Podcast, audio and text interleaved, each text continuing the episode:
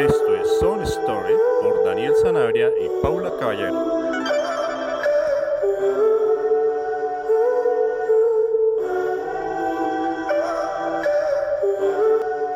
Hola Paula, Hola Dani, ¿cómo estás? bien, ¿y tú preparada para el podcast de hoy?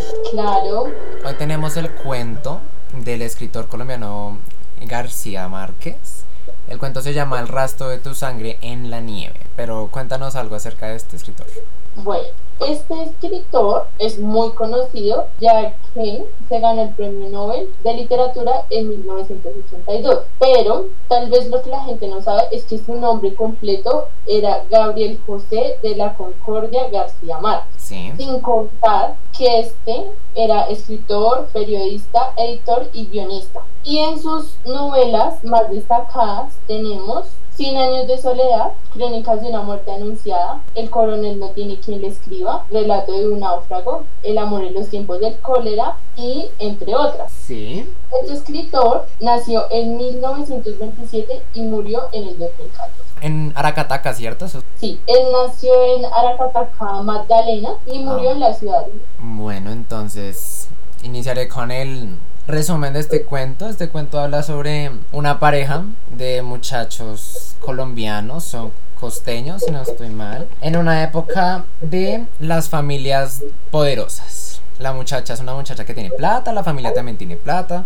Ella es una muchacha joven, tiene 18 años. Y él es un hombre menor, tiene 17 años. Pero ya es todo un rebelde. Bueno, entonces ellos se casan, eh, se enamoran, se casan y se van en un viaje que parte desde Madrid, España, hasta Francia. Y más en París. Exacto, en París. Van a París porque querían su luna de miel hacerla en París. Pero sucede algo muy trágico que no lo vieron como esa situación en el momento. Y es que la chica se pincha el dedo anular con una rosa. Y de ahí trata nuestro cuento de hoy.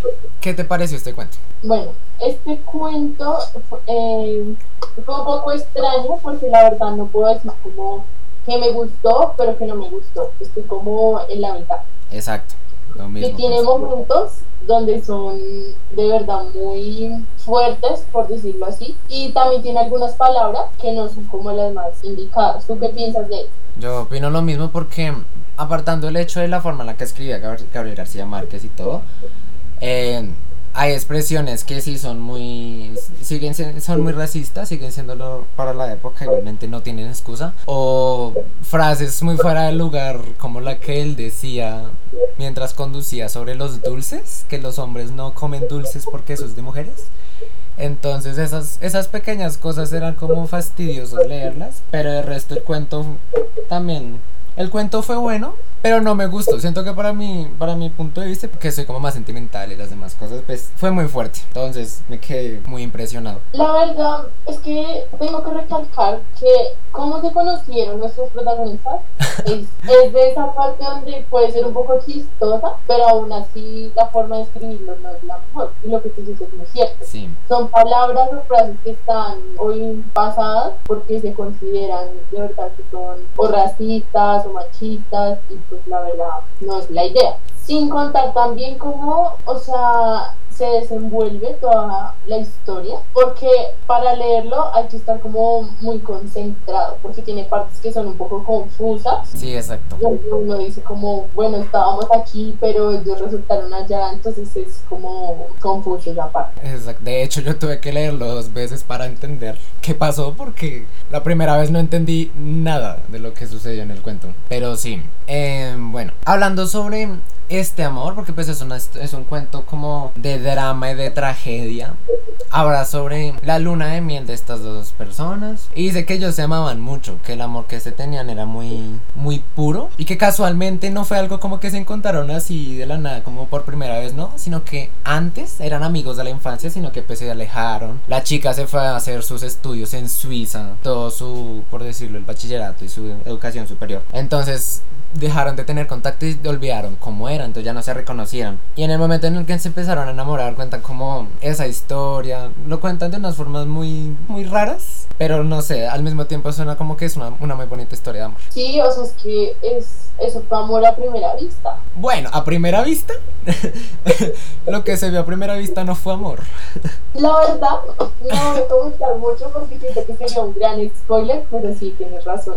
Pero sí es Y no se escuchan niños. Sí se puede considerar como un amor a primera vista, porque lo que pasó después y como ella lo ayudó, eso no lo hace cualquier persona, y menos Sí, en esas condiciones que queda ese suceso. Sí, sí, cierto. Pero bueno, entonces pasemos a, al punto de... ¿Tú qué opinas sobre la misión diplomática que tenían? ¿Cuál era la misión diplomática? Porque yo, yo no la entendí. Pues yo tampoco esa parte la entendí mucho, porque cuando nos hablan de que ella se reúne en el consulado de España, mm, siento que de pronto no sé si lo entendí mal, Ujú. pero que no lo sentí tanto como una misión, sino que ellos estaban haciendo como su recorrido de luna y ellos llegaron a España y pues ya que los dos eran, a- pues son adinerados, se pudieron reunir porque ahí nos relata muy bien que la persona que es la encargada es como una especie de doctor o algo parecido y que este doctor fue el que presenció el nacimiento de, de, de nuestra protagonista. Entonces tal vez yo pienso que fue como un tema más de visita, por eso le regalaron las rosas.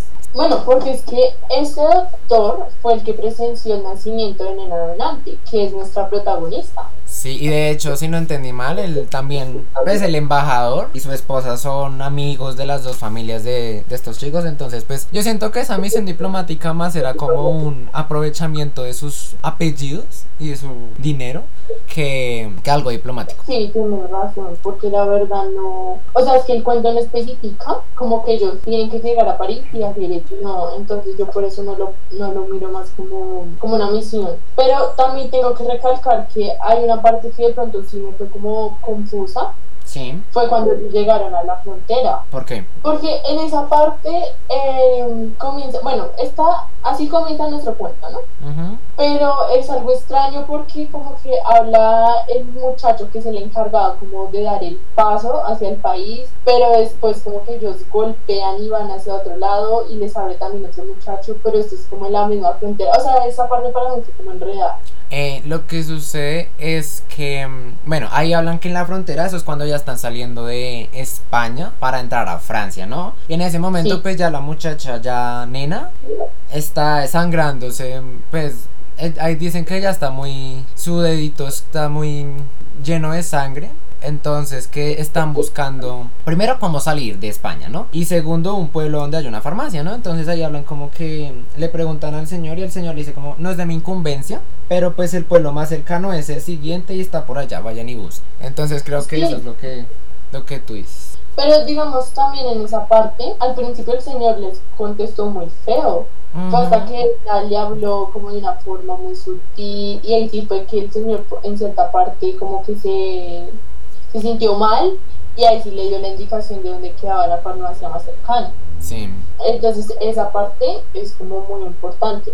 Y también la parte más importante fue cuando, cuando ellos llegan al hospital. Porque antes, bueno, antes de que ellos llegaran, o sea, el- la acción que hace ella de sacar la mano por la ventana, porque es así lo entendí yo. Y el comentario que ella hace es muy, o sea, como es, no extraño, Pero es muy fuera del lugar, aunque ella lo ve Sí. como algo romántico. está. Que de hecho de ahí sale el nombre del cuento, ¿no? ujú, Porque pues tenemos que poner en contexto que cuando ellos estaban llegando a Francia, eh, pues estaban como en una época en donde todo era como un invierno, entonces todo el país y todo estaba lleno de nieve. Entonces ella decía como, primero decían como que el dedo de ella era una fuente infinita de sangre porque no dejaba de sangrar. Entonces ella sacó su manita pensando que la nieve la iba a curar. Y de ahí surge como que qué bonito sería como que estemos haciendo un, un rastro. un rastro de sangre desde Madrid hasta París, ¿no? No, o sea, ese es uno de los comentarios que podemos encontrar como fuera de lugar en el cuento, pero tanto, tanto Nena como Billy, Sí. que es nuestro otro protagonista, hacen comentarios que son fuera de lugar. ¿Qué, qué tal te parece eso, eso tan Colombia corrupta? Donde pues ellos simplemente llegan a, a España y a Francia pensando que por tener apellidos eh, de dinero en Colombia ya todo el mundo les tiene que correr y hacer lo que ellos digan, ¿no? Y pues ahí en Francia se frenaron muy, muy en seco, ¿cierto? Sí, eso es muy cierto. Porque sí también relatan de que como su noviazgo, en cierta parte, ellos, ellos, lo pasaron en la casa de Nena, pero también cuentan de que esa casa es como muy importante porque es muy antigua, aunque es una casa fea, tiene como un trasfondo muy importante. Mm, Entonces, si tú miras, eh, no todo el mundo tiene una casa así como la que escriben en el cuento. Sí. Entonces pienso que simplemente por tener esa casa tan grande ya se nota el poder que tienen ellos en Cartagena. Y además que su boda también fue en Cartagena, entonces fue como muy grande. ¿Qué opinas de los personajes individualmente? Individualmente, bueno, es que yo pienso que Nena es como una chica que siempre estuvo como, o sea, que fue como muy correcta en todo, ¿sí me entiendes? Que, entonces que se fue a se fue a estudiar a Suiza, aprendió a hablar cuatro idiomas, obviamente se ganó una beca, entonces siempre fue como muy correcta, nunca hizo como en cierta parte nada mal. En cambio que por la parte de Billy, tenemos de que también es un chico que se ha adinerado, pero es muy diferente a Nena, porque Sí. él, él es un chico como más descontrolado, que es- hace parte como de una pandilla, que nos habla de que no es como tal una pandilla que se robe las cosas o haga eso, pero sí tiene como en cierta parte azotada una zona específica. Que vulnera a, a la gente como de su mismo estrato, pero solamente por creerse algo más. Sí, Sí. entonces pienso que él lo hace más esto como por llevarle la contraria a los papás, por Ujú. como hago lo que quiera. Eso es lo que yo siento. También otra parte que me pareció como eh, que le faltó más a ese personaje, o que pudo haber un poco más, es al doctor. ¿Por qué? Porque ahí nos relata de que eh, hay un día, no recuerdo exactamente cuál día de la semana, Billy va al hospital y él está, sí, un poco borracho, pero no se puede decir que está perdido. Precisamente pues va a buscar a su, pues al amor de la vida que es nena y lo que hacen en el hospital es que o sea claramente con justa razón lo sacan y to- pues no fue de una forma muy cordial. Al principio tú, o sea, tú lees eso y a ti te parece que es muy normal. Tú dices, pues claro, es una persona que está en cierta parte ebria, no tiene nada que hacer, es un hospital. En otro país, otra cultura. Sí, eso es muy cierto. Pero ¿qué pasa? Que al final, cuando ya cuentan bien cómo lo que pasó, o sea, me parece que en esa parte fueron a haber hecho más. Sí, o sea, yo siento que, yo también siento que eso fue como de pronto negligencia de tanto del hospital como de la policía, pues ahí ya dando otros spoilers. Del hospital, porque pues si el, el señor está preguntando la primera vez, no, él, no, él no preguntó borracho. Él No. preguntó, él preguntó normal como... Y lo que más me extraña es que él preguntó al día siguiente de que ingresó su esposa. Le preguntó a todo el mundo por la esposa, por el médico. Bueno, también súper racista el muchachito y detallado hablando sobre el, sobre el médico, ¿no? Pero y nadie le da respuesta, nadie es como, no, no, aquí nadie, no, ¿quién? No, no, váyase. O sea, disculpa, está preguntando O sea, por su esposa.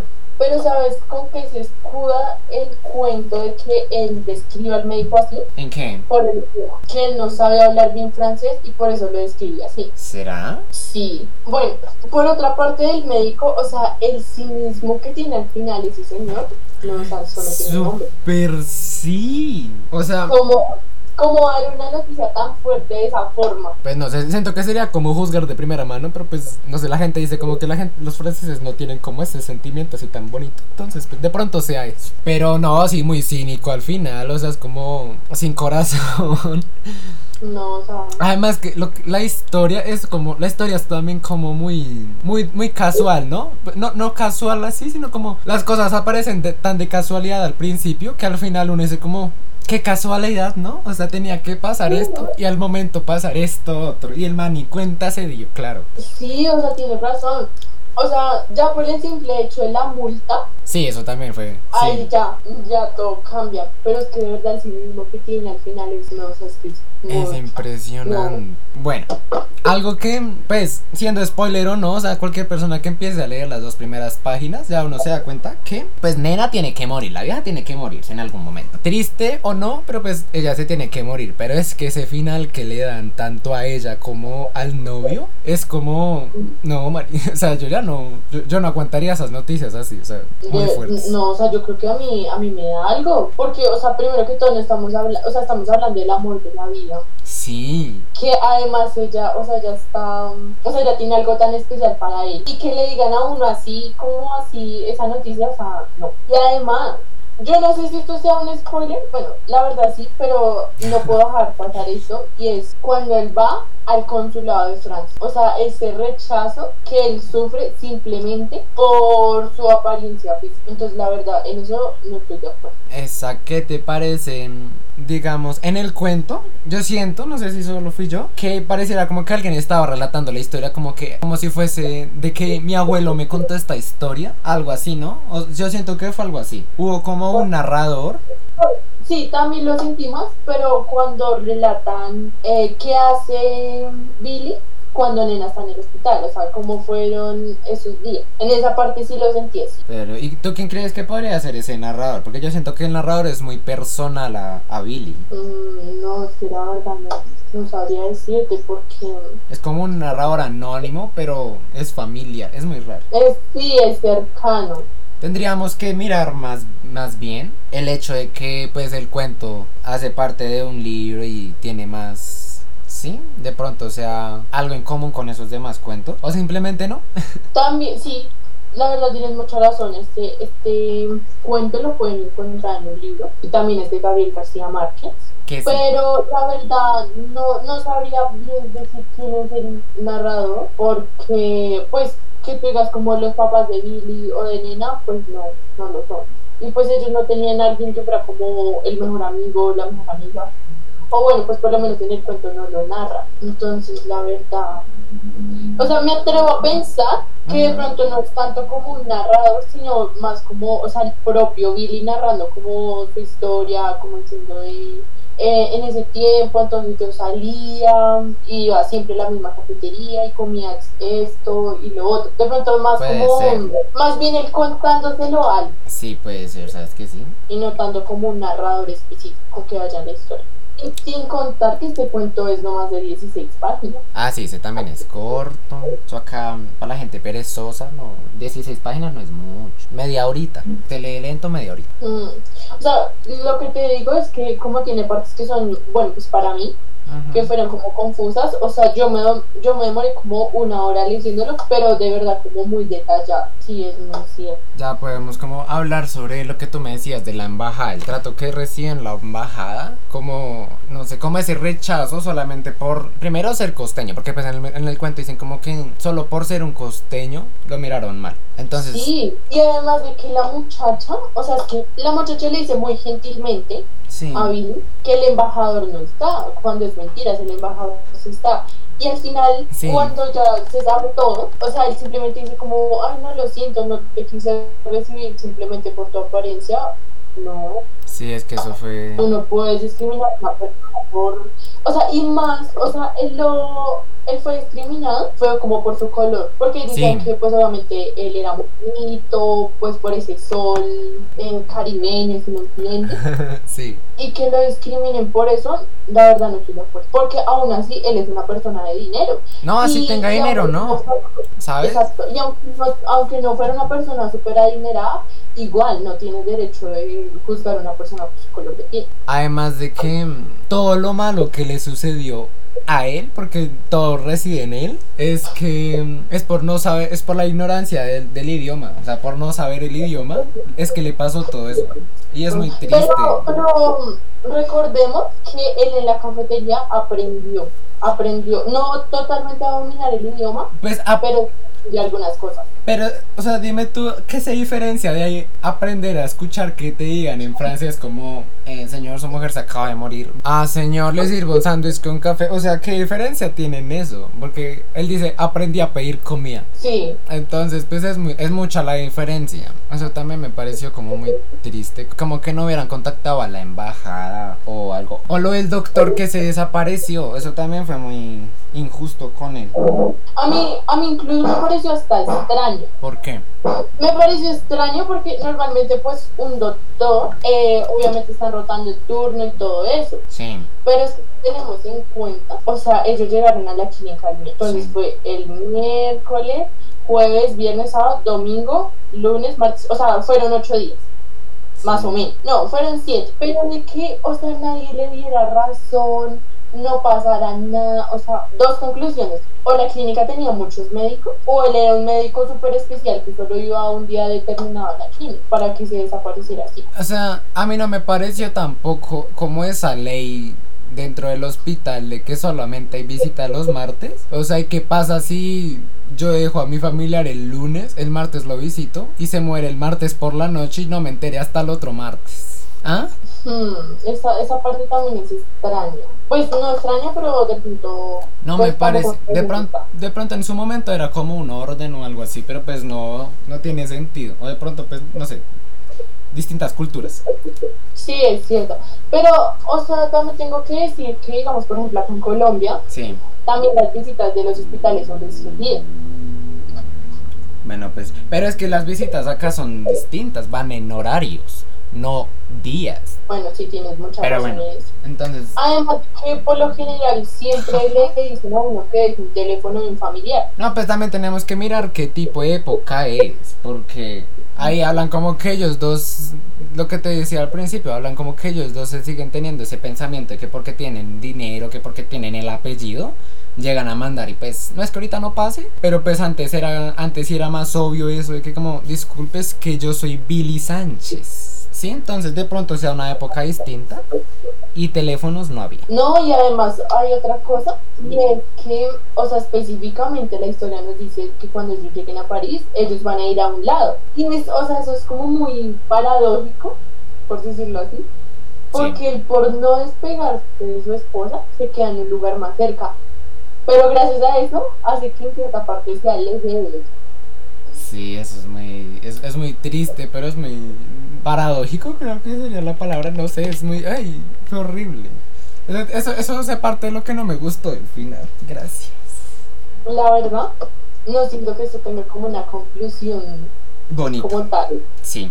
porque son muchos factores y también incide el pensamiento de cada lector. Sí, pues del escritor que fue el que lo hizo, entonces pues ahí sí como grave la cosa. Sí, y además de que el escritor no le da un final cerrado a la historia, sino que lo deja abierta. Sí, o sea, yo creí que iban a decir como, bueno, él salió del hospital y ya se mata. o, o se pierde de la faz de la tierra, se vuelve pobre o algo así. Pero no, solo se fue, gracias, fin. Sí, o sea, no, no dicen como que pasó con Billy, No o sea, no, nada. no, nada.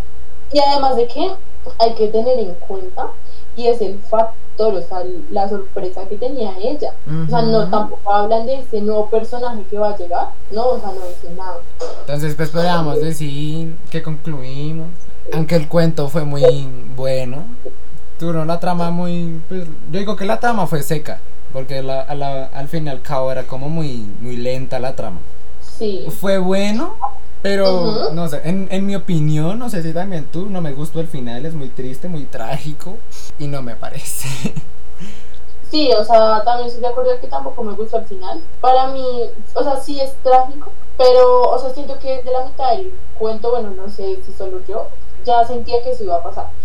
Pero cuando ya lo estaba como leyendo, en cierta parte sentí que fue un- como un poco rebuscado. Como que, no sé, pudo haber sido mejor el final. Aunque hubiera sido trágico, pudo haber sido mejor para mí. Pues recordemos que el libro de donde sale este cuento, que es el libro de mm, 12 cuentos peregrinos, el libro pues es una obra que el mismo Gabriel García Márquez dijo que le fue difícil terminarlo, que porque tenía momentos de que ya no había inspiración. Que desechaba muchos, muchas ideas. Entonces de pronto fue eso mismo. Como en ese momento del mental de pronto de no poder terminar el trabajo le daría ese fin. Porque si no entiendo mal, este es el último cuento del libro. Entonces de pronto y fue por el momento. Puedes tener razón, la verdad, ¿qué haremos con esta incógnita?